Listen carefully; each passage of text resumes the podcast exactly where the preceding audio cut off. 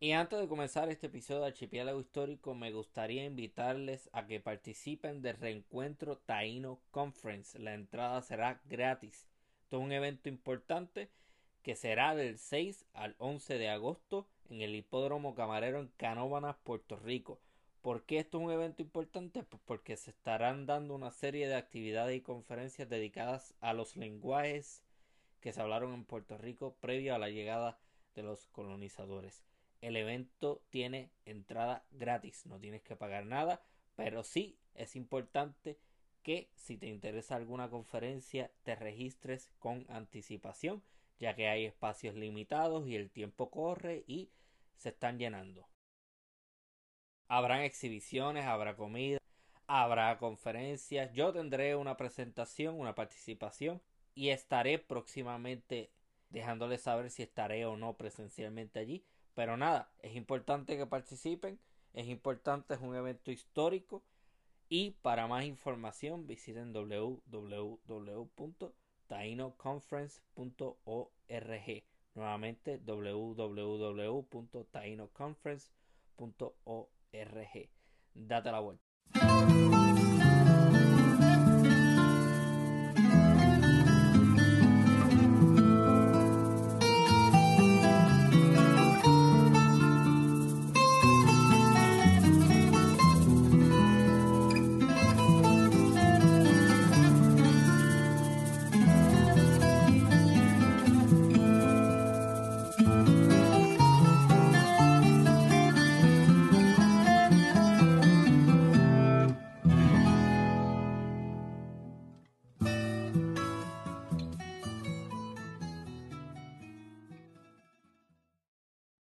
Bienvenidos y bienvenidas a una nueva edición del Archipiélago Histórico.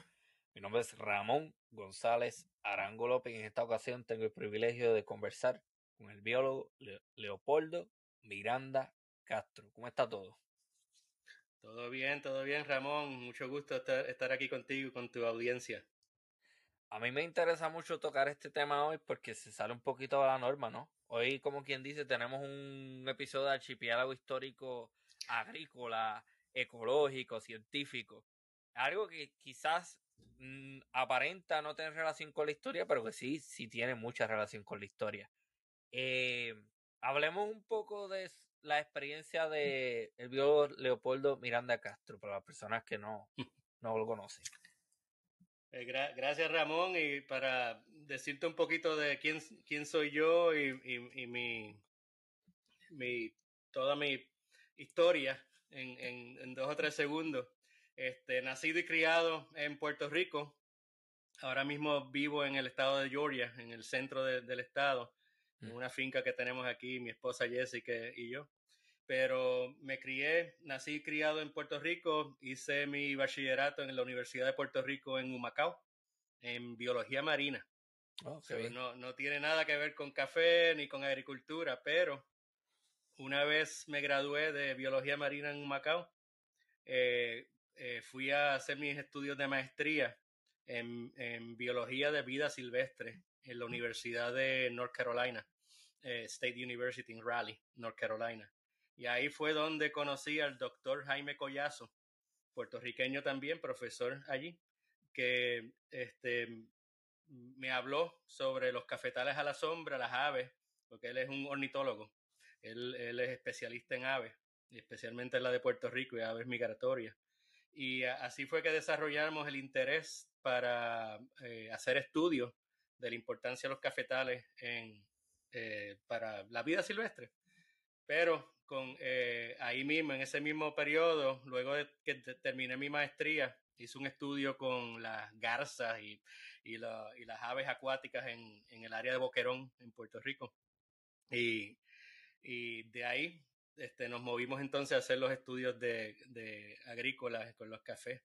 Pero ahí fue también que conseguí mi primer trabajo con el Servicio Federal de, de Pesca y Vida Silvestre, US Fish and Wildlife Service, en Puerto Rico. Y fui un biólogo de terrenos privados. Lo que quiere decir es que yo salía a ayudar a los agricultores en Puerto Rico y en las Islas Vírgenes a hacer prácticas de restauración, reforestación y hacer cosas buenas para la vida silvestre y para los recursos naturales. Ese fue mi primer trabajo eh, con el Servicio Federal de Pesca y Vida Silvestre y eso fue casi 30 años atrás.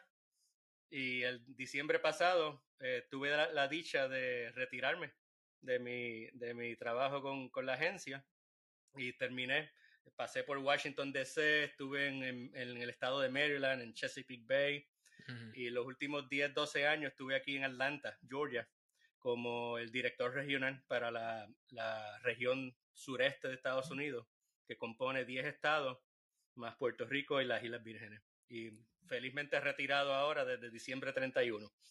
No, me imagino que es una responsabilidad. Bueno, no me imagino, es que es una responsabilidad grandísima.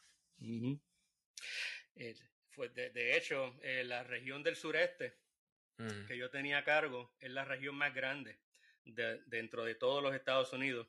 Este, teníamos, teníamos ciento, aproximadamente 130 refugios de vida silvestre, como las salinas de Cabo Rojo, la isla de Desecheo, el refugio de Vieques, Culebra.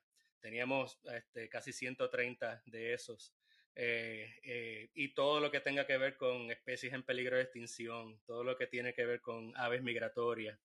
Eh, eso estaba a cargo de, de, todo lo que hacíamos en la agencia en el sureste de Estados Unidos. Aproximadamente 1.300 empleados este, a, a, través de la región completa. Wow. Ok, para las personas que no saben y también para mi conocimiento, pues yo tengo una idea vaga de lo que hace la agencia, pero realmente hay, personas como yo, diría yo que la gran mayoría que tiene una idea, pero no saben, no sabemos necesariamente cuál es el espectro total de las, las, o sea, las tareas que debe llevar a cabo la agencia. ¿Qué hacen ustedes? Bueno, la, la agencia como tal eh, es responsable del manejo a nivel federal de toda la vida silvestre, todas las especies de aves, todas las especies amenazadas en peligro de extinción eh, se, se, manejan a través de diferentes leyes como la, el, la ley de especies de peligro de extinción federal, la ley de aves migratorias. Eh, también se manejan eh, en el sureste de Estados Unidos, por ejemplo, cuatro millones de acres de terreno en refugios de vida silvestre, como mencioné, la isla del de, refugio de Culebra, el refugio de Vieques, la isla de Desecheo, son refugios de vida silvestre federales. Eh, así que a través de, de toda la, región, en cada estado, en cada territorio, existen oficinas y se manejan todo tipo de situaciones y, eh, en cuanto a vida silvestre. Y algo bien, bien importante es que se trabaja directamente con todos los estados y todos los gobiernos de, de, territorios, como en las Islas Vírgenes y en Puerto Rico, donde ellos son los que están con más personal, más directamente atados y el gobierno federal les da apoyo para que también continúen la conservación de los recursos naturales. A veces este, hay controversias, eso se da en todos lados, pero la, gran mayoría del tiempo, este, que casi nunca se escucha, son cosas bien positivas donde se, se logra conservar la vida silvestre y todos los demás recursos como el agua, el, el suelo, el aire, este, que toda la vida silvestre depende y por, y por ende nosotros también. Eso es un comentario bien importante y yo me uno a eso. Eh, ciertamente hay muchísimos problemas, ciertamente hay muchas cosas con las que hay que trabajar, pero yo creo que de vez en cuando es bueno hacer una pausa y reconocer lo que ya estamos haciendo bien y lo que se está haciendo bien. En vez de adoptar este cantado todo el tiempo, e, esta idea de todo está mal, todo está mal, todo está mal, todo está mal, todo está jodido, todo está mal. Chico, cálmate. O chica, cógalo con calma. Hay problemas, pero es un pesimismo que, que bien, yo diría que virulento también, que se pega mucho. Pues, anyway, eh, eh, eh, eso lo quería amplificar ese comentario que es bien importante. En Puerto Rico hay muchísima gente chévere, muchísimo experto, muchísimo profesional haciendo cosas increíbles y haciendo cosas buenísimas. Que hay problemas y que hay cosas que arreglar también es cierto. Pero hay que balancear las cosas y no caer en esta, en esta dinámica de todo está mal. Todo lo que se hace aquí está mal. Todos son unos, este, ¿cómo es este, esta palabra? Unos ineptos, que me imagino que he escuchado esa palabra un montón de veces. Oh, sí. no, y, y, una de las cosas importantes que eh, a través de toda mi carrera, este, yo siempre he puesto mucha energía. Sí. Es en estudiar los ejemplos positivos y, aprender de las cosas buenas que están pasando para replicarlas y seguir aumentándolas. Este, obviamente uno no puede ser este, muy, eh, la palabra en inglés sería naif, este, ahora mismo no me viene la palabra en español, pero ingenuo de, de que hay, cosas que no están ocurriendo bien, que están mal. Es, eso, pero es, bien importante, pero en, mi opinión y a través de toda mi carrera, aprender de las cosas que salieron bien para poder replicarlas te ayuda a, atacar los problemas que estamos mm. Ok, vamos a la parte histórica, ¿no? Antes de entrar como tal a lo que sería el aspecto científico de la preservación y de la, la vuelta de la siembra del café a la sombra, que es un método. Eh, háblanos un poco, por favor, sobre la siembra del café en Puerto Rico. Ramón, este, te voy a, llevar un poquito más atrás de eso. Para, voy a comenzar como biólogo y, luego como agricultor. Okay. La, matita del café, la plantita del café es un arbusto, no es un árbol grande. ustedes que lo hayan, hayan tenido la suerte de, ver plantas de café, una eh, cultivada y manejada 10, 12 pies de alto. Eh, si la dejan bajo todos los, sistemas naturales, yo las he visto como de 20 pies de alto en el bosque. Pero la plantita viene de Etiopía, en el continente africano. De ahí es donde ella es nativa. Y ella crece como una, una plantita de, eh, se llama sotobosque, que es la, la capa de vegetal que crece bajo los árboles más grandes. Este, si alguien este, va por ahí en el yunque, por ejemplo, van a poder ver los árboles gigantescos de tabonuco y, y auzubos y demás, y los robles, pero bajo la, esa capa hay una otra capa de vegetación que son ah, plantas más pequeñas, como a mitad de camino. El café es una de ellas y son nativos de Etiopía. Los, la, la cultura árabe fueron los primeros que la cultivaron. La trajeron de, de Etiopía y la cultivaron en, en, en, la zona que era ahora es Arabia Saudita y, todo, y toda esa zona. Tuvieron un monopolio por muchos, muchos siglos, hasta que se escaparon algunas semillas y esas vinieron a, a llegar a, a, a, las, a las Antillas menores eh, no me, no me ahora, no, no, no, recuerdo la isla, creo que no, estoy seguro si fue antigua, pero fue una de las Antillas menores a mediados de, los 1700. Así, así que fue que llegaron las semillas acá a, a las Américas. Yo escuché, yo escuché el dato que fue 1736-37 que hubo una persona, pero ese fue en el caso de Puerto Rico. Y fue un francés, si no me equivoco Sí. Este, vinieron a través de las colonias francesas, de este, mayormente las Antillas menores, y ahí inmediatamente, en cuestión de 5 a 10 años, se expandió por todo el Caribe, incluyendo a Puerto Rico, este, por el comercio con, entre los franceses, los holandeses, los españoles. Fueron entonces los que, los que desarrollaron la industria acá en, en, en el Caribe. Así que a, mediados de los 1700 fue que, que el café este, llegó a, la isla de Puerto Rico y obviamente la gente, cómo, se cultiva el café en ese momento, es como la, la plantita nace naturalmente, bajo la sombra de árboles más grandes, porque ahí es donde esa plantita, ahí nació, ahí se evolucionó y así es que produce. Este, y le das hacia el frente a la historia, para los el mediado de los 1800 en Puerto Rico, cuando se hablaba de que el, café de Puerto Rico era el mejor del mundo, se exportó café al Vaticano, eh, esa industria era poderosa y, ocupaba cientos de miles de, cuerdas de terreno en la isla. Y para ese tiempo, todo el café, 100% de, de los cafetales en la isla, se cultivaban bajo la sombra de árboles nativos de la isla. El, por ejemplo, se usaba mucho el capaprieto, el, la guava, el guamá, eh, todo, todo ese tipo de vegetación nativa, la moca. Excelente. Eh, eh, me estoy acordando uno de, tus episodios de la toponimia con todos esos nombres. Pero así, así fue que se cultivó el café por siglos en la isla de Puerto Rico hasta mediados de los años 60, principios de los 70. Ok. Tengo, tengo una pregunta. ¿A cuánto equivale un quintal? Un quintal son 100 libras.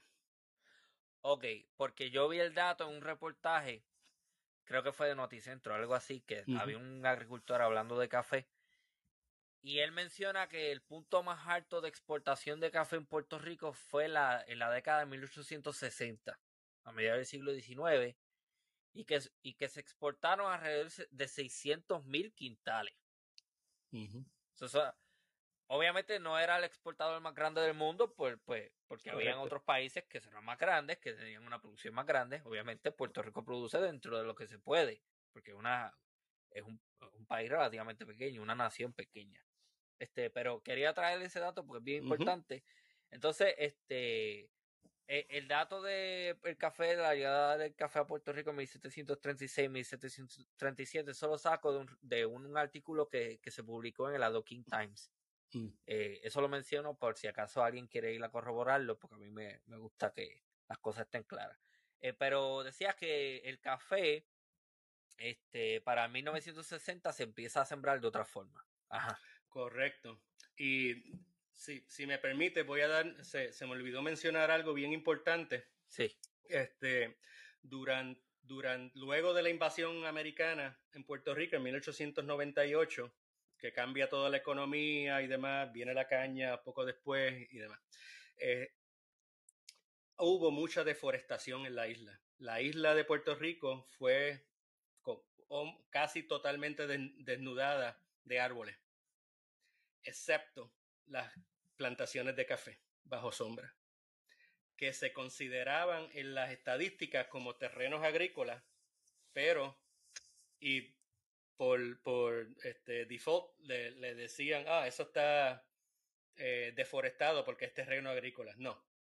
La, todo lo, lo, para ese tiempo, y quizás no tenga el número exacto, pero eran sobre 200.000 mil cuerdas de terreno para ese tiempo en Puerto Rico en café bajo sombra.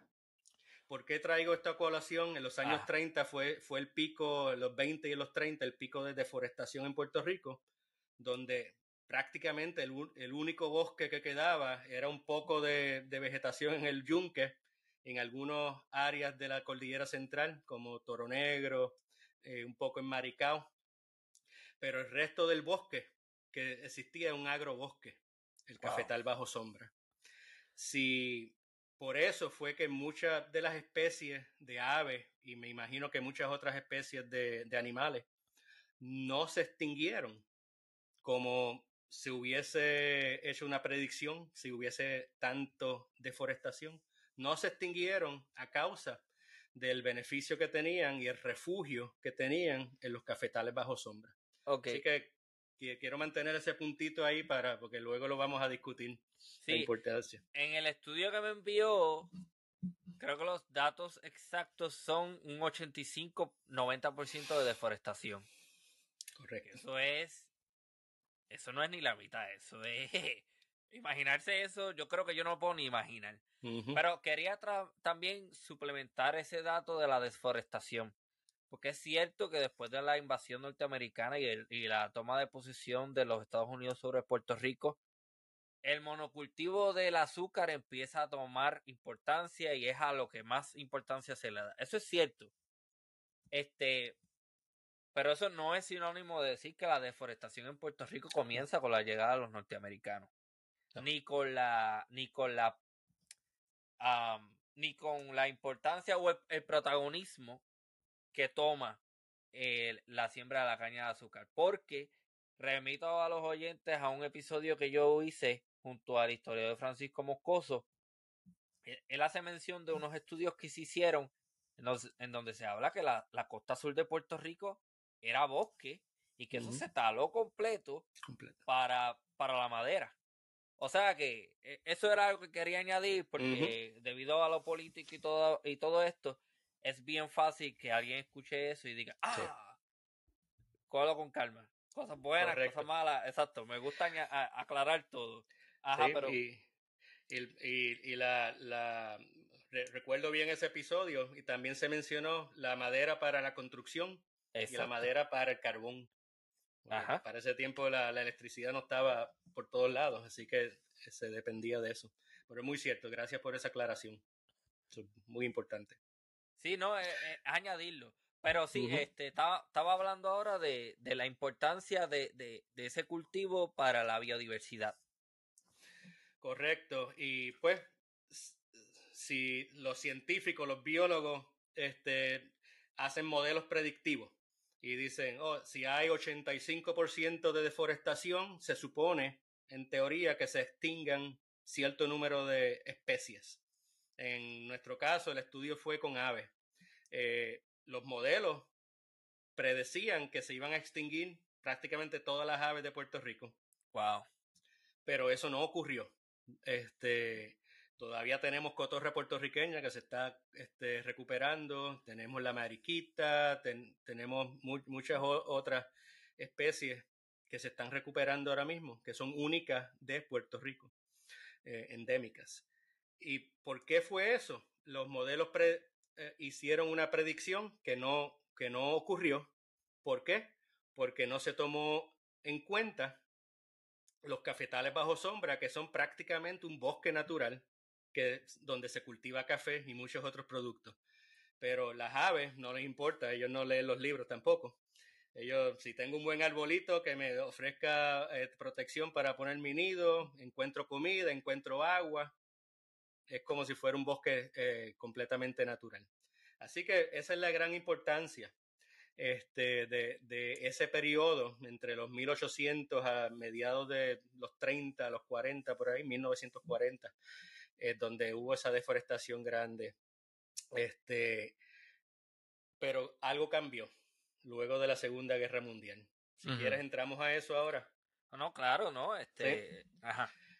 Pues luego de la Segunda Guerra Mundial, en los años 50 y más fuertes en los años 60, eh, comienza, y esto es a nivel mundial, eh, no, no solamente en Puerto Rico, Toda esa industria de guerra, toda esa industria que produjo la, la pólvora, las municiones, las superfábricas, se tenía que hacer algo con, con esos equipos y esa nueva tecnología, ¿verdad? Y una de las tecnologías que se, que se creó fue la tecnología de los fertilizantes y la química. Y donde se usaron esas fábricas y esa eh, eh, infraestructura para crear fertilizantes químicos, crear muchos pesticidas que se pueden usar a nivel industrial en grandes escalas. Eso afectó también a la industria del café y muchas otras industrias. Acá en, Norteamérica, el maíz, eh, las papas, todo, este tipo de producto agrícola que se depende tanto ahora, eh, los granos. El café también fue afectado. No solamente eso, sino que para poder hacer manejo industrial de, de, plantaciones de café, los árboles naturales que estaban proveyendo protección y sombra y el hábitat para todas esas aves y protección para las plantas de café, había que cortarlos y crear lo que se llama un monocultivo. Cuando tenemos café a la sombra, tú produces café, produces madera, produces carbón, produce china, produce mango, produce, este, creo que la, la cuenta es sobre 100 productos diferentes en una plantación de café bajo sombra. Cuando tumbas todo y sombra, solamente siembras café, Es un monocultivo, una sola cosa que se produce en ese pedazo de terreno, versus un policultivo que donde produces muchas cosas en el mismo pedazo de terreno. Eso, eh, obviamente, si, si vamos a, lo que donde comenzamos, el hábitat natural de las plantas de café es estar bajo la sombra de un bosque. Eh, vinieron de allá de Etiopía, en África. Y ahí donde ellas evolucionaron. Tú le quitas esa sombra y es, y es como ponerte en el medio de, de un desierto en, en el mismo, eh, eh, en pleno verano. Sí. No tienes protección, comienzas a estar este, bajo estrés, vienen las plagas a atacarte porque tu condición física se desmejora. Así que tienes que usar pesticidas, químicos y fertilizantes porque perdiste el suelo cuando tumbaste los árboles. Así que tienes que darle comida a esas plantas ahora, químicamente. Así que esa industria comenzó y todavía continúa. Gran parte de las de plantaciones de café en Puerto Rico son monocultivos bajo el sol en vez de bajo sombra. Pero eso fue a causa de lo que se conoce como la revolución verde, que no tiene nada que ver con conservación de, de, recursos naturales. Es mm. revolución verde para ese tiempo se le llamó porque estaba fomentando la producción agrícola y para ese tiempo todo lo que fuese agrícola era verde. Eh, no es la misma connotación que tenemos ahora de lo que es verde o no. Sí. Es por eso que se llama la revolución verde. Y eso continúa. Pero en las últimas varias décadas se han hecho los estudios como el que compartí contigo de las aves en Puerto Rico, donde se, se trae, hey, vamos a, a ver lo que ocurría antes porque era tan sustentable cómo se producía el mejor café del mundo. Sí. Y a la misma vez protegimos toda la vida silvestre. Y eso es donde estamos ahora. Ok, exactamente. Entonces, lo que vi en, el artículo es que, como menciona, un 85-90% de, de los bosques en Puerto Rico fueron deforestados. Después de eso, en la década de los 60, se empieza a sembrar de otra forma todavía no me queda muy claro exactamente qué es lo que produce que se haga de esa forma. que, que, que, se saque del bosque. Que, ¿Cuáles son las condiciones específicas que hacen que los agricultores digan, ok, perfecto, vamos a sacarlas de aquí y las vamos a poner en líneas bajo el sol, olvídate del bosque? Dos cosas. Una es que aumenta la producción de granos de café por unidad de área. Con una cuerda de terreno, tú produces más granos de café en un sistema de monocultivo bajo sol que en un sistema de policultivo bajo la sombra. Eso es un mm. dato que, no, no, es indiscutible. Se produce mucho más. Eh, esa es una de las razones. Pero no fueron los agricultores los que decidieron hacer eso. Fueron las agencias de gobierno, tanto federal y estatal en Puerto Rico, donde se promovía, y, esa era la, cultura para, para, los años 60 y 70, la producción por más alta por unidad de área versus algo más sustentable. esa era la norma. Y sigue siendo, en términos generales. Eh, eso, esos fueron los dos razones. Una, aumenta la producción, sí, mm, sin discusión y la otra fueron los sistemas de incentivos, los, seguros agrícolas eh, que eh, se, proveyeron por parte del gobierno federal y, gobierno estatal. Ok, pero la pregunta es, ¿a cuenta de qué vas a tener mayor producción? Entonces, es eso, es, el capitalismo agresivo y es esta idea de más es mejor. Y no siempre es así. Correcto. Y una de las, de las cosas que, que yo he observado en los años, en los 1800, a principios de los 1900, cuando el café de Puerto Rico era reconocido a nivel mundial como el mejor café del mundo, cultivado bajo sombra. Se cambió ese, esa, ese modelo de cultivo a uno de producción en masa, en vez de producción de calidad. Puerto Rico jamás y nunca va a poder competir con Brasil, con Vietnam, en términos de producción a, volumen. Sí. ¿no? Podemos competir a nivel de calidad. Y eso fue lo que se perdió por muchas, muchas décadas, que ahora, por lo menos, este, está resurgiendo ese tipo de, de mercadeo y producción para la calidad en vez de la cantidad. Ok, yo recientemente participé en un evento de la eh, del Latinx Community Center for Empowerment en Lowell, Massachusetts. Ellos hicieron un evento que se llamó Compartamos un café. Y yo presenté y, compartí varias imágenes y hablé sobre el café en Puerto Rico. Es por eso que conozco el dato que les mencioné al principio de 1736. Que eso son doscientos y pico de años de presencia del café en Puerto Rico. En algún momento de la actividad hay un señor al final en el público que empieza a hablar de la relación de la calidad que tiene la, la buena calidad del café con la altura. Hablan un poco más sobre esa relación, pues yo no soy científico. ¿Qué hace que el café sea mejor cuando se, cuando se siembra en la altura versus en un lugar que, que está más cercano al nivel del mar? Muy, muy buena, buena pregunta. Y, en Puerto Rico, el café, tú puedes sembrar café en la costa y, se, y va a crecer, pero la calidad va a tener, va a bajar muchísimo la, vas a tener que trabajarlo bastante porque la, la temperatura, los suelos y demás son... el café, acuérdate, el café evolucionó bajo la sombra de los bosques en Etiopía. Una, un sitio donde es bien estable, la temperatura, la humedad, los suelos, todo eso es bien estable.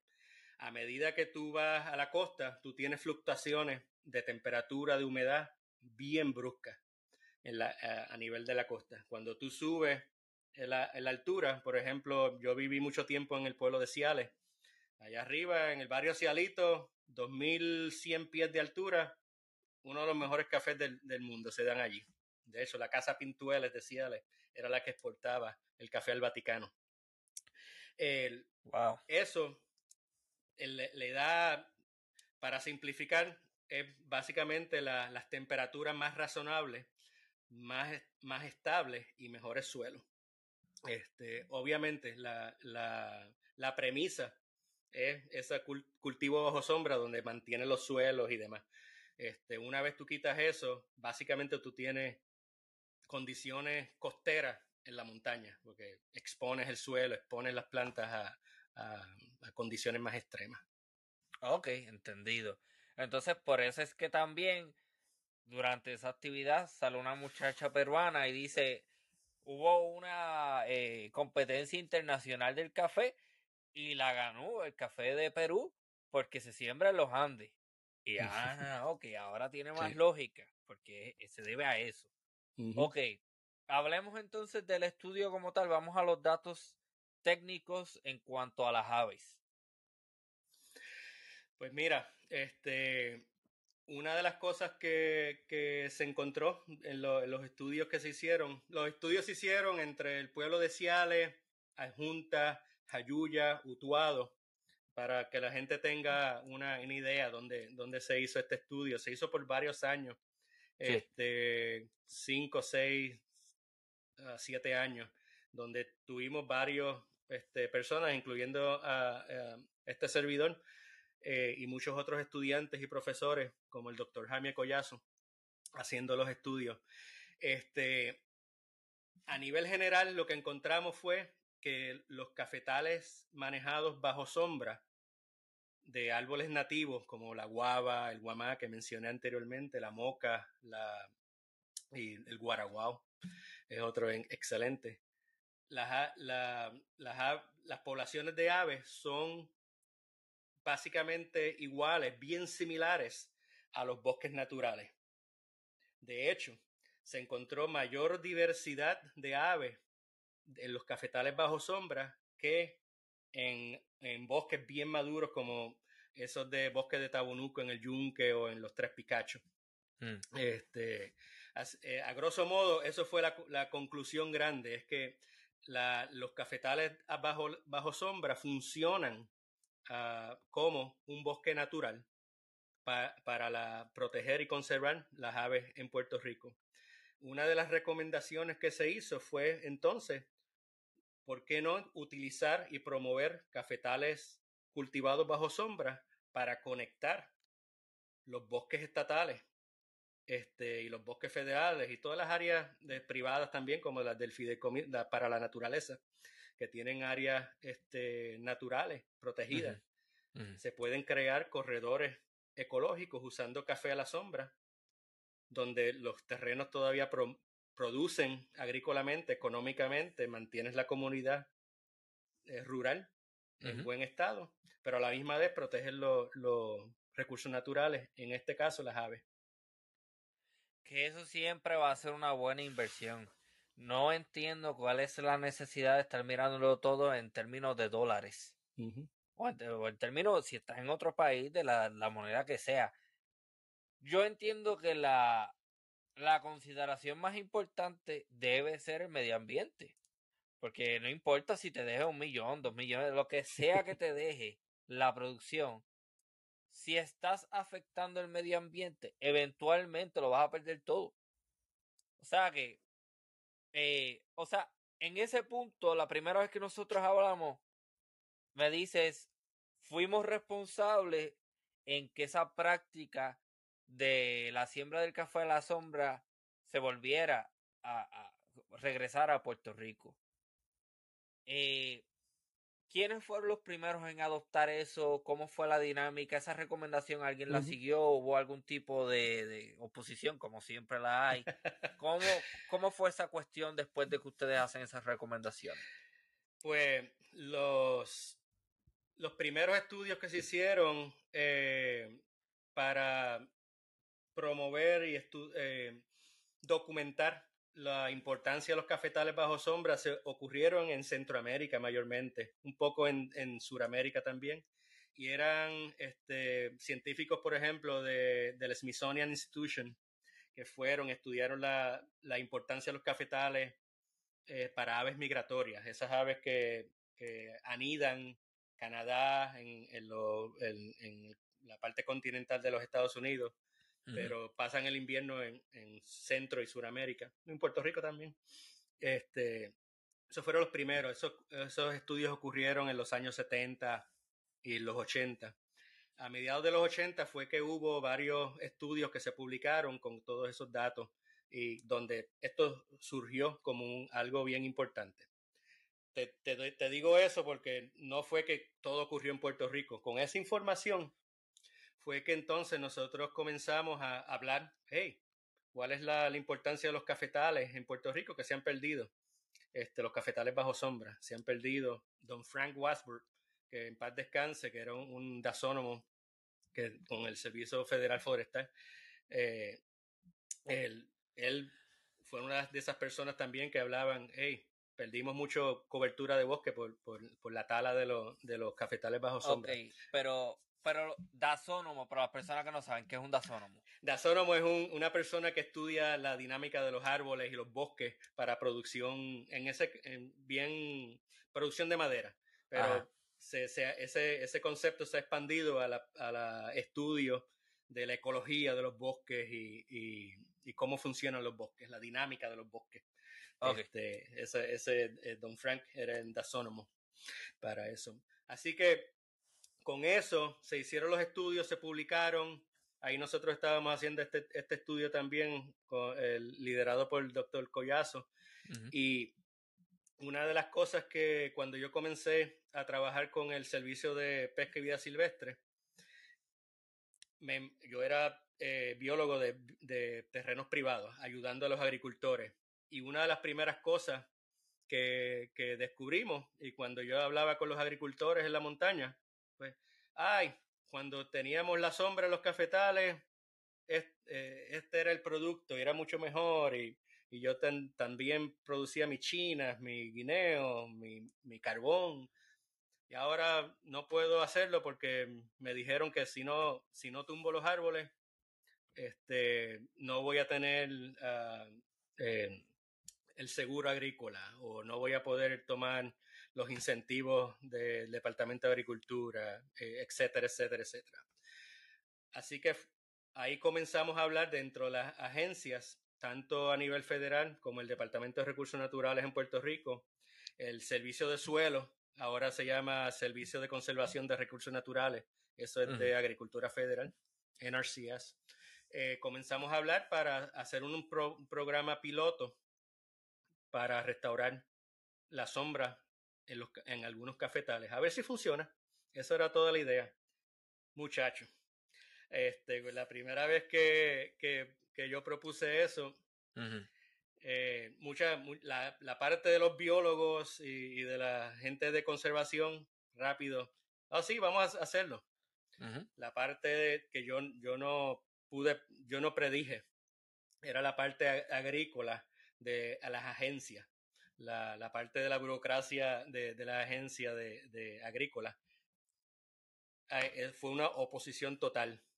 De no, esto ya, eso se, se trabajó, eso es de, de, los tiempos de atrás, tenemos que estar en tiempos modernos y olvídate. Eh, muchas, muchas excusas hasta que conocí eh, a una persona que, que la persona que más sabe de café en Puerto Rico, Miguel Monroy. Este, Yo creo que él es profesor en el RUM, ¿verdad? En el RUM, creo que se retiró este, recientemente, hace tiempo que no, que no nos contactamos, pero él es, es especialista en café y la persona por mucho que sabe más de café en Puerto Rico. Él, él daba, él daba un curso de caficultura. Correcto. Correcto, y él trabajaba con el Servicio de Extensión Agrícola también y dando, uh, dando información a los agricultores directamente. Pues eh, Miguel, él, él fue uno de, de, esos agrónomos que comenzó a, a, hablar, antes de que, de que yo me envolviera en esto, él ya estaba hablando un poco del café a la sombra con especies exóticas, no nativas, especies que no son de Puerto Rico. Okay. Chévere. Pero, ¿Cómo, cuáles? Este, hay una que se llama matarratón, que se usa para, para hacer verjas y demás. Este, eh, oreja de mono es otro que, que, por la Junta, la gente que va por la carretera 10 de Ponce a, Junta, cuando uno llega a la loma, a la parte más alta de la, de la carretera, hay unos árboles gigantescos, esos son, se llaman orejas de mono, son, son, son bien lindos pero no son nativos de Puerto Rico. Creo que son ellos vienen del continente africano también. Así que, pero él y yo hablamos y que, ok, conseguimos a, a, un agricultor de las Marías, eh, que en paz descanse, eh, doctor eh, Ferdinand Rivera Villalba. Eh, tenía su, su finca en las Marías y él quería restaurar Café a la Sombra porque escuchó este, algunas de, la, de, los, de, los estudios y, la, y, la, y, las hojas informativas que nosotros dábamos. Y, y, tenía seis cuerditas de terreno para restaurar en café, bajo sombra.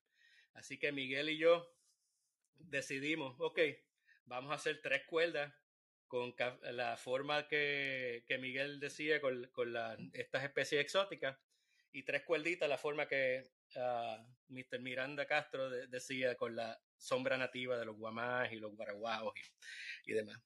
Lo sembramos. Como, eso fue como en el 90 y 1996. Tengan, eh, si mal no recuerdo. Yo, tenía uno o dos años.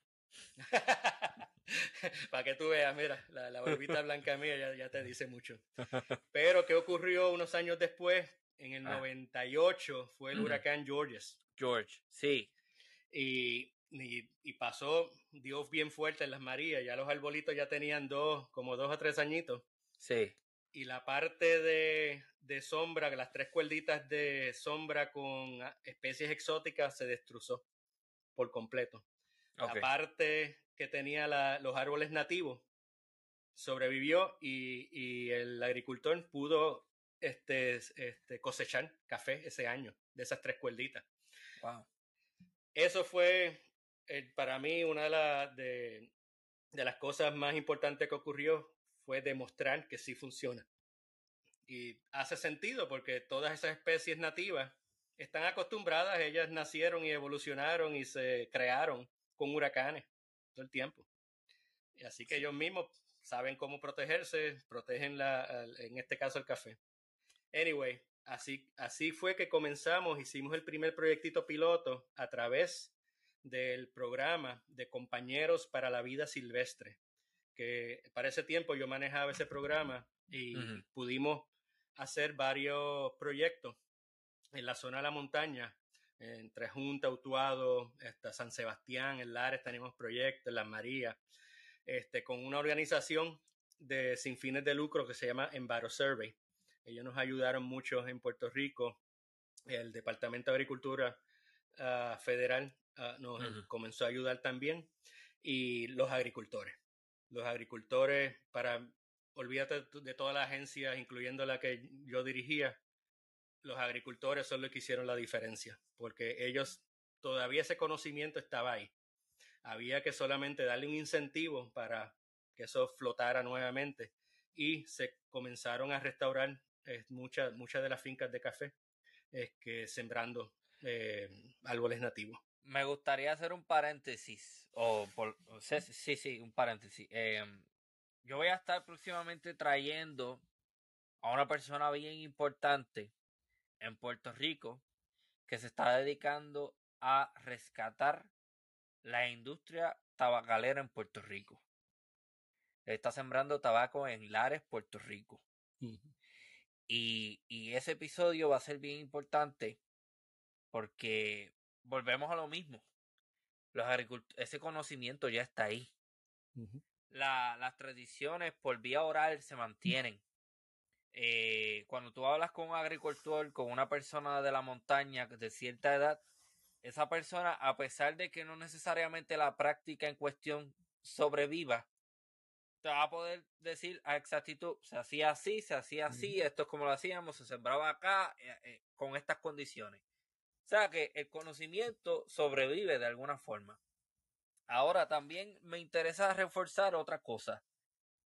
Eh, aquí no necesariamente tiene que haber una división, una, una división entre lo que es científico y lo que no es científico, en el sentido de que el jíbaro puertorriqueño ya estaba produciendo café de la forma más sustentable y ecológicamente amigable posible.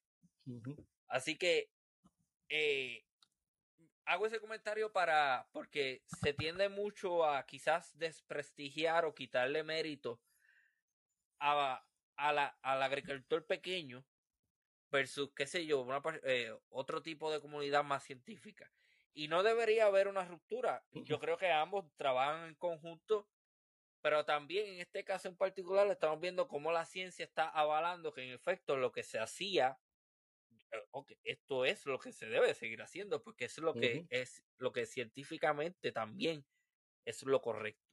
Nada, eso era el paréntesis que, quería traer. E, e, es que es excelente porque en, con mi experiencia en, el, en los cafetales bajo sombra, eso fue mi, mi, lo que encontré también, don Juan Rivera Santa, un viejito del barrio Frontón de Ciales. Eh, él me alquiló mi primera casita allá arriba. Eh, y una casita chiquitita que yo pagaba 150 dólares al mes para quedarme ahí y era dentro de una finca de café. Él nunca, él para ese tiempo él tendría como 85 años de edad. Mm. Un señor eh, con tremendo conocimiento, no sabía leer ni escribir. Pero ese señor nunca tumbó su, su cafetal. Él dijo, no, yo no quiero los incentivos del gobierno porque esto es lo que yo conozco, yo sé cómo hacerlo y esto es lo que me da la, la comida para mi familia. Mm. Pero yo era bien jovencito, acabadito de graduar, científico, el biólogo, eh, una vez él me llevó a caminar por la finca de café y yo le preguntaba por qué él sembraba este árbol, por qué sembraba el otro. Y me acuerdo como ahora, él empezamos a hablar sobre el árbol de la moca. Ok. Y, y él tenía muchas mocas en proporción a otros. Y yo le pregunté, don Juan, ¿por qué usted tiene tantas mocas en, la, en esta parte de la finca de café? Y él me dice, ay, leíto. Me decía leíto. sí, ya pues, yo, le, yo sé más o menos cómo hablaba, más o menos en, base a la invitación. Yo, es bien familiar. Pues me dice, ¿tú sabes por qué? Porque dos razones principales. Una me mencionó, que lo mencioné ah, anteriormente, los lo, huracanes. Mm. la moca sobrevive a los huracanes, sin, porque tiene una raíz increíblemente profunda y demás. Pero ese señor me explicó, yo como científico, lo que conocemos científicamente como el ciclo de carbono. Él me lo explicó en sus propias palabras de la A a la Z. Mira, me dice, Leito, ese árbol tiene la raíz bien profunda. Y yo, ¿cómo él, él sabe eso? él, no, él no fue con una pala y, sacó eso, pero él sabía eso. Ese árbol eh, recoge la comida desde bien profundo en el suelo, la sube, la, la pone en sus hojas y antes de la cuaresma, esas hojas caen y el árbol se desnuda y esas hojas se pudren y le dan comida a mis árboles de café. ¡Wow! eso, es lo, que se llama el conocimiento ecológico tradicional, que no son en publicaciones científicas, pero por experiencia está ahí. Y lo último que me dijo fue, cuando el árbol de la moca pierde la hoja, es en la cuaresma, más o menos ahora. Sí. Este, y ahí es donde el café está, desde más o menos de febrero es que ya comienza a perder la hoja. El café comienza a florecer y ahí donde necesita sol, más sol. Y pues la moca no tenía las hojas, le daba más sol cuando el café necesitaba un poquito más sol. Y luego este, se, establecía la, la, plantación y todo. Ese señor tenía ese conocimiento ecológico tradicional clarito, clarito, clarito. Sí, este, es que es un balance, la naturaleza tiene que funcionar con un balance y hay que ser bien estratégico. También escuché, he escuchado de, estrategias de, de, en vez de utilizar pesticidas, como yo introduzco determinada especie en el predio, porque si yo tengo esta, esta especie, esta especie depreda a esta, que a su vez, si no la controlo, hace que determinada plaga me, me, me, fastidie lo que yo, lo que sea que yo estoy sembrando eh, qué sé yo, ranas o, o, ese tipo de cosas, que se come un tipo de gusano bien específico, que si el gusano llega a la hoja de lo que tú estás sembrando, hay una plaga, se, se jodió todo. Este, o sea que es, todo este conocimiento yo no diría que es antagónico, es complementario. Y, y, y se basa en la observación. Cuando la gente depende de la tierra para sobrevivir, están ahí no en una oficina con aire acondicionado. Tú puedes ver los cambios, tú puedes ver, tú puedes leer el ecosistema. En este caso, un agroecosistema, donde tú tienes a la naturaleza trabajando para ti en vez de tú estar trabajando en contra de la naturaleza. Y, y todas las especies, tú no ves plagas en los bosques, tú ves plagas en las plantaciones que son monocultivos. ¿Por qué? Porque no están saludables, le falta el suelo, le falta esa interacción este, bajo el suelo. ahora el campo de, estudios de suelo en cuanto a la vida este, silvestre, las bacterias, los hongos, los, gusanitos y demás bajo el suelo. y, los beneficios que eso tiene es increíble. Y, ahora mismo la, rama de, de, la ciencia que estudia el, el carbono se está dando cuenta que este tipo de agrosistema funciona también para acumular carbono y las implicaciones de eso al cambio climático son increíbles. Yo tuve, yo tuve una experiencia breve de, de, tomar varias clases de agricultura en la universidad porque en algún punto dado me dio esta idea de, de estudiar horticultura, un bachillerato en horticultura. Tomé INPE, que es Industria Pecuaria, este, con este profesor bien popular, este Siberio, apellido Siberio. A lo mejor lo has escuchado de él. Este, eh, tomé una clase bien interesante, fito, fitopatología tropical, con laboratorio. Y, y, estaba bien interesante, pero yo nunca he hecho esa observación que me parece bien fascinante, es verdad. Yo nunca he visto plantas enfermas en masa en bosque pero cuando las llevas, cuando vas al predio, cuando vas a, a, a, la siembra, ahí es donde salen. Entonces, hay que hacer una, una relación ahí que usted mismo lo mencionó al principio. Cuando siembras la planta del café al sol, precisamente como no está acostumbrada y no es lo natural que esté al sol, le da estrés. Entonces es como un es como el cuerpo humano. Cuando el cuerpo humano tiene estrés y, y, sus defensas bajan. Entonces ahí es donde es este, vulnerable a esas cosas y entonces eso te obliga a ti como agricultor a meterle químicos al predio y eso es malo también, un problema. Este, pero hay algo bien importante que quiero traer a la colación que yo no planifiqué, pero que en base al comentario que me hizo sobre este señor de 85 de años en, en Ciales, viene a la mente. Mi abuela me habla, me ha hablado de algo que en Puerto Rico se llama las cabañuelas, que es esta idea de que en base a los primeros, de observar el tiempo y el clima en los primeros meses del año, algo así. ¿Sabe algo sobre eso? Lo he escuchado, pero no, no soy experto en eso. Este, creo que son los primeros 12 días del año, depende cómo eso vaya. Eso se, se traduce a, a los 12 meses del año. Pero no, está bien interesante. No, no, soy experto en eso, pero sí lo he escuchado. Las cabañuelas, a mí me gustaría averiguar más sobre eso. Este, y, y esto del almanaque que se compra también al principio de cada año, que es un librito anaranjado. Ese libro, ¿qué, ¿qué, es lo que dice? Porque yo realmente nunca lo he mirado.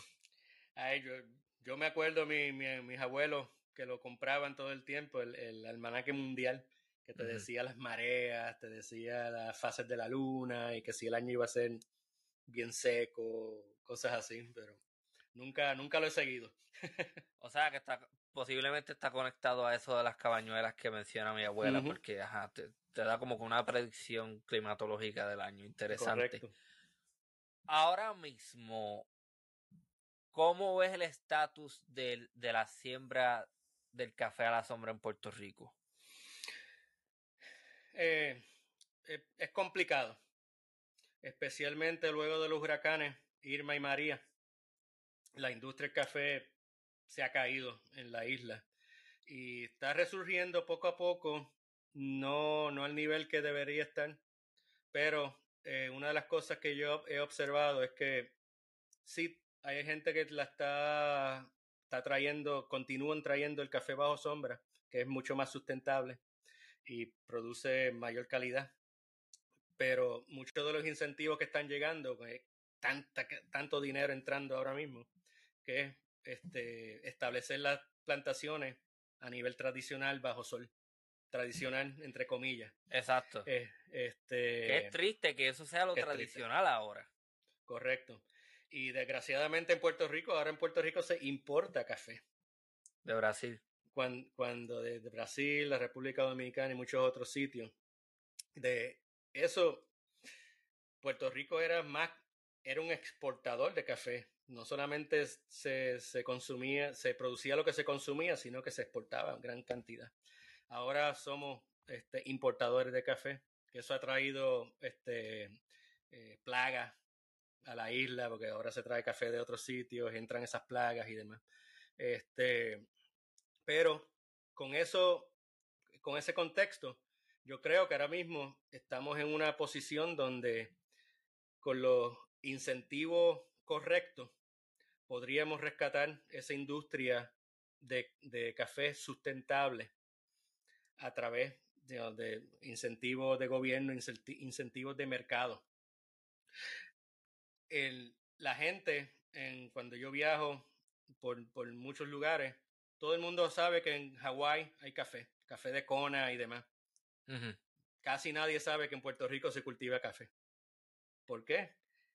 ellos tienen una, un mercadeo tan increíble que ese, ese, ese, ese tipo de café se conoce en todo el mundo. Y no es, no es barato. O sea, es un café de Kona son 20, 30 dólares la libra. Este, pero la calidad es grandísima. Y de nuevo, volviendo a lo que hablamos al principio, Puerto Rico jamás y nunca no hay territorio para competir a nivel de volumen. Claro. Pero sí tenemos las condiciones climáticas, tenemos los suelos y tenemos la gente que sabe cómo hacer esto para producir el mejor café del mundo nuevamente. Y ese café es bajo sombra. ok yo no sé si sería muy optimista en el sentido, porque esta es la observación que yo hago y me corrige si estoy en lo correcto. Pero en base a la información que estoy recibiendo ahora mismo y en lo poquito que conozco y que estoy conociendo, a mí me da la impresión que lo que está pasando después del huracán María se pierde todo eso. Entonces yo creo que la motivación principal va a ser retomar la producción a gran escala porque no tenemos nada. Y eso a su vez lo que va a hacer es promocionar que sigamos sembrando al sol porque eso da más café. Entonces, yo creo que eso es lo que está pasando. No hay que ser muy inteligente para llegar a esa conclusión. Pero, ¿estoy en lo correcto o no? Está, sí, 100%. Este, porque es, el, es el, el, modelo que se conoce. Ahora mismo, en las últimas dos y tres generaciones, ese es el modelo. Sí que es lo más fácil para implementar.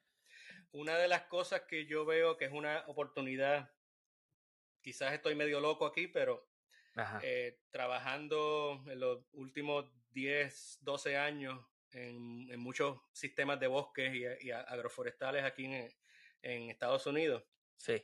es los mercados, este, traer otro incentivo a nivel de mercado que son los mercados de carbono.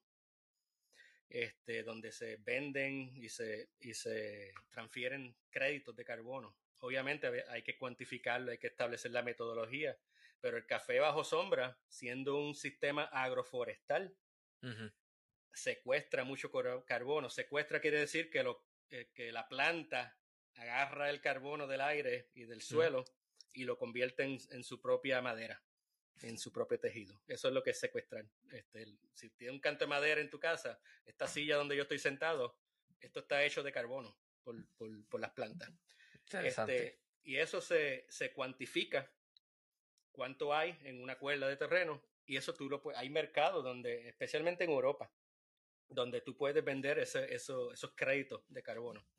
No sé si eso tiene viabilidad en Puerto Rico, pero sí, basado en la experiencia, sí entiendo que un sistema agroforestales como el café bajo sombra pudiese este, ser potencialmente una buen, un buen este, incentivo para promover ese tipo de siembra.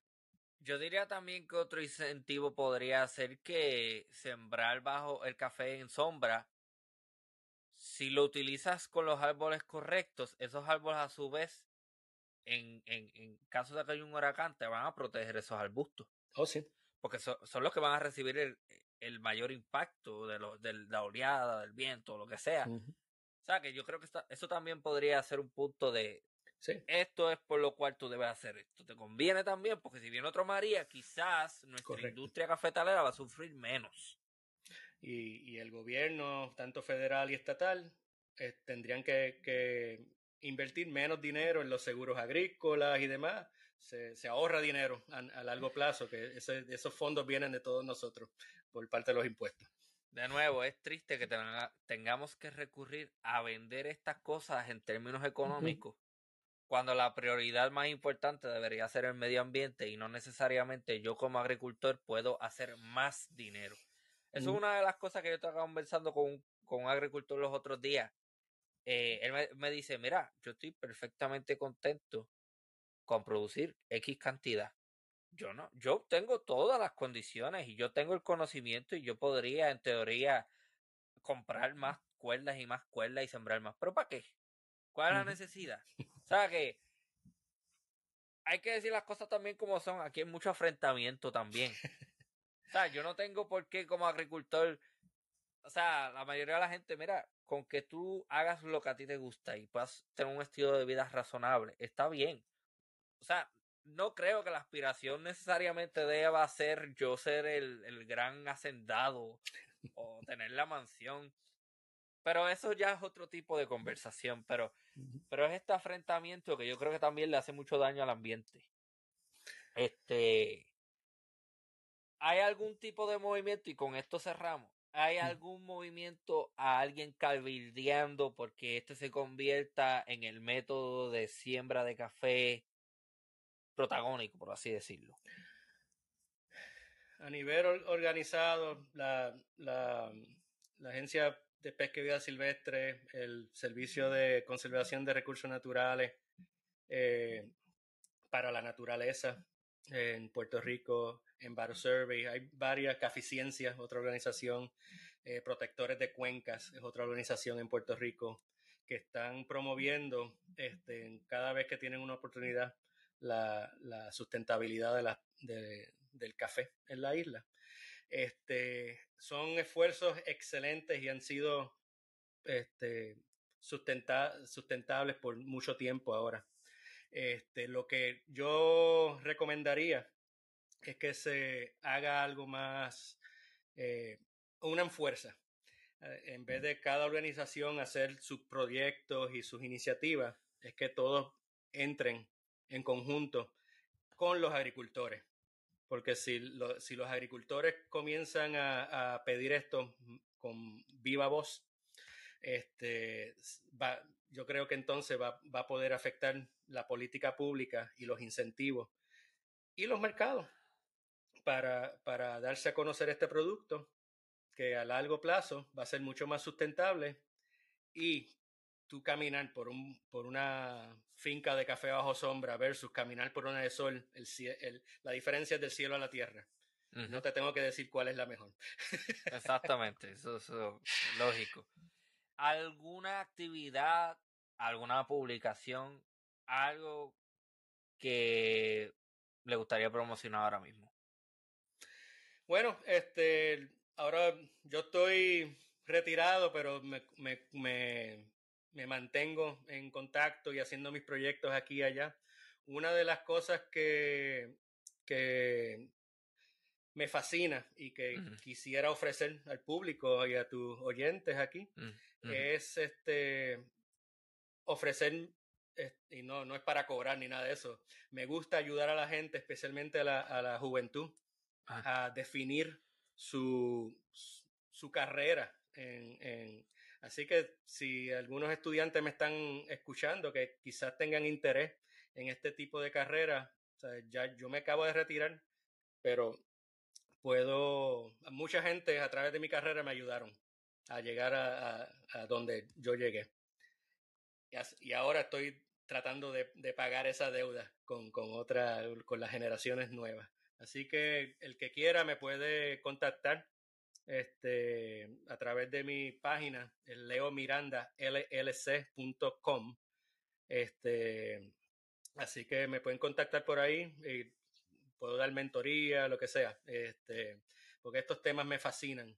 Y si hay estudiantes que quisieran hacer estudios, yo los puedo contactar con varias personas, eh, tanto en Puerto Rico como en los Estados Unidos, donde quizás puedan desarrollar proyectos para sus estudios. Así que eh, aquí a la orden. Excelente, excelente.